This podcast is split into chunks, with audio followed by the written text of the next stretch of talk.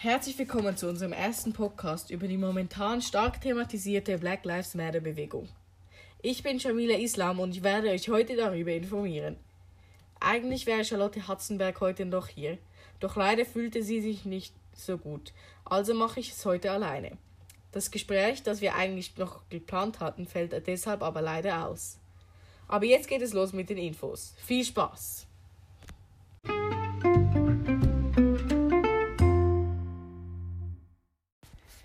Black Lives Matter ist eine Bewegung, die heutzutage weltweit aktiv ist.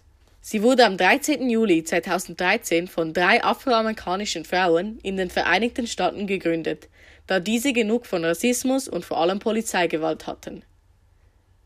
Auslöser dafür war ein Polizist namens George Zimmermann, der den unschuldigen Traven Martin kaltblütig umbrachte, ohne dafür zur Rechtsstrafe gezogen zu werden. Sie brachten also die Bewegung zum Leben. Richtig gebraucht wurde sie dann aber erst 2014, als die Afroamerikaner Michael Brown und Eric Garner auch durch Polizeigewalt ums Leben kamen. Ab diesem Be Moment begannen mehr und mehr Menschen von Black Lives Matter zu hören. Und sie begannen auf den Straßen zu demonstrieren und fleißig den Hashtag Black Lives Matter zu benutzen, was zu Aufmerksamkeit führte. Black Lives Matter wehrt sich gegen Rassismus und Polizeigewalt. Sie veranstalten Demos und zeigen den Menschen, was hier wirklich vor sich geht. Sie öffneten schon vielen die Augen, die noch nicht einsehen wollten, was vor ihnen war. Im Jahr 2020 erlebte die Bewegung einen neuen Höhepunkt. Nach dem Video von dem 46-jährigen George Floyd, der am 25. Mai 2020 von dem Polizist Derek Chauvin gewalttätig umgebracht worden war. Der Polizist kniete auf dem Nacken des am Boden gedrückten George Floyd, wodurch dieser nicht mehr atmen konnte. Floyd machte mehrmals auf sein Leiden aufmerksam, indem er I can't breathe schrie. Doch hatte Derek Chauvin keine Gnade und nach circa sieben Minuten starb George Floyd noch am Tatort. Dieser Vorfall wurde von Passanten gefilmt und man sieht klar, dass George Floyd nicht einmal versuchte, sich zu wehren. Und da er nur beschuldigt wurde, mit Falschgeld zu zahlen, war diese Festnahme höchst unangemessen. Da noch drei andere Polizisten an Ort waren, konnten die Passanten nichts unternehmen, also war es eine sehr gute Reaktion, dies zu filmen, damit man feste Beweise hat, dass das, was George Floyd zugefallen ist, ein so sehr großes Verbrechen ist, wofür nicht nur Derek Chauvin bestraft werden sollte, nein, auch die anderen Polizisten, die dabei waren. Doch das Problem ist jetzt nur, dass es eben Polizisten waren und diese oft nicht für ihre Verletzungen des Gesetzes bestraft werden.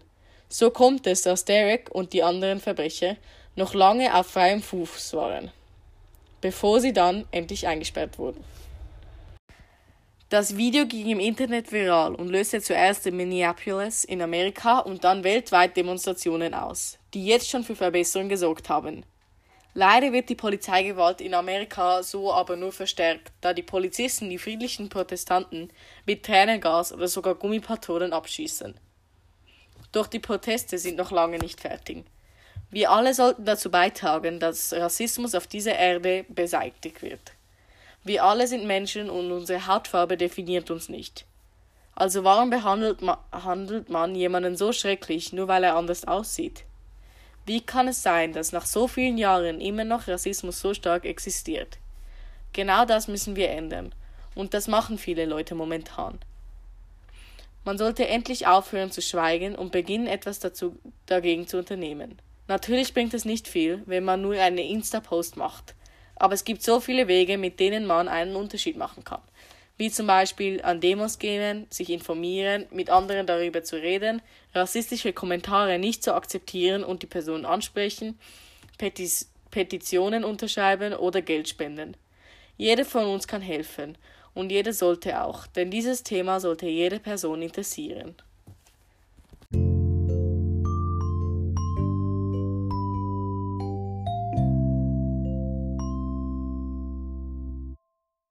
Das war's jetzt mit dem heutigen Podcast. Ich hoffe, ihr konntet etwas lernen.